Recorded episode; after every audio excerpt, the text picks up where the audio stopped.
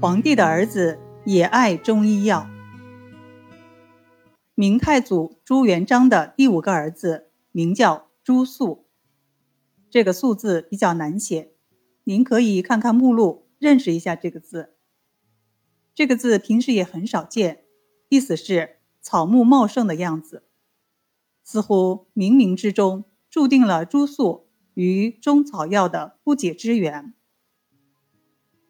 朱肃生于一三六一年，一三七零年被封为吴王，封国在钱塘。一三八一年改封为周王，到开封任职。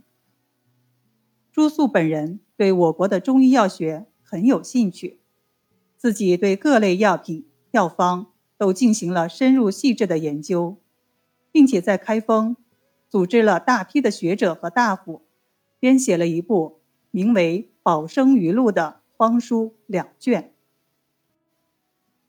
朱肃在开封时，看到民众以野菜充饥，误食中毒者屡见不鲜，于是。他尽生平之所学，刻意研究野生植物，还亲自带人跑遍封地境内的山野平地，咨访野老田夫，采集食物标本，考核筛选出其中可用来充饥的植物四百多种。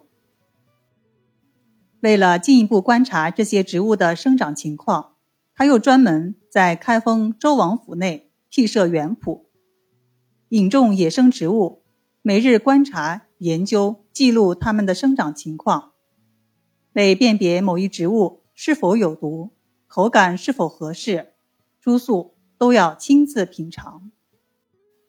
最后，朱肃把可供食用的四百多种植物的资料编辑成册，还特地请了画师，把植物的叶、花、果、枝干绘成图，附在每种植物的介绍后面。最终出版刊行，书名叫做《救荒本草》。《救荒本草》详细的记载了每种植物的名称、出产环境、形态、性味、加工烹调方法，达到了使人们可以按图而求之的目的。一三八九年，朱肃没有得到父皇的旨意，私自来到凤阳考察药物，朱元璋一怒之下。把他流放到云南，在流放期间，朱肃仍然没有停止对中草药的研究。他看到当地居民生活环境不好，得病的人很多，缺医少药的情况非常严重，很多疾病往往得不到很好的医治。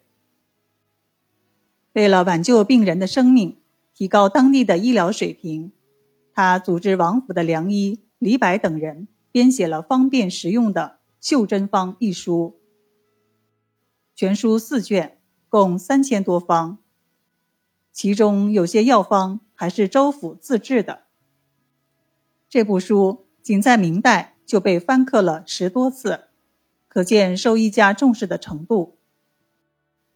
该书的发行和流传，对云南、贵州一带医药事业的发展做出了巨大的贡献。一四零六年，朱肃领导编纂的方剂学巨著《普济方》终于成书。《普济方》是中国中医药历史上最大的中医方剂专著，是朱肃对中医药学的一大重要贡献。据有关资料记载和统计，该书共一百六十八卷，分为一千六百论，收载药方六万多首。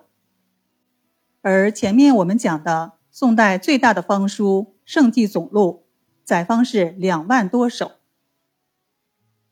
普济方收罗广泛，保存了明朝以前的大量医学文献，为后人提供了宝贵的资料。李时珍在编著《本草纲目》时，虽然浏览文献达八百多种，但不少失传的医籍他也无法看到。经得普济方而摘引，《本草纲目》中所附药方，源于普济方的比例相当大。普济方除收录明以前各家方术以外，还收集其他方面的材料，如传记、杂志等，所以内容十分丰富，编写也很详细。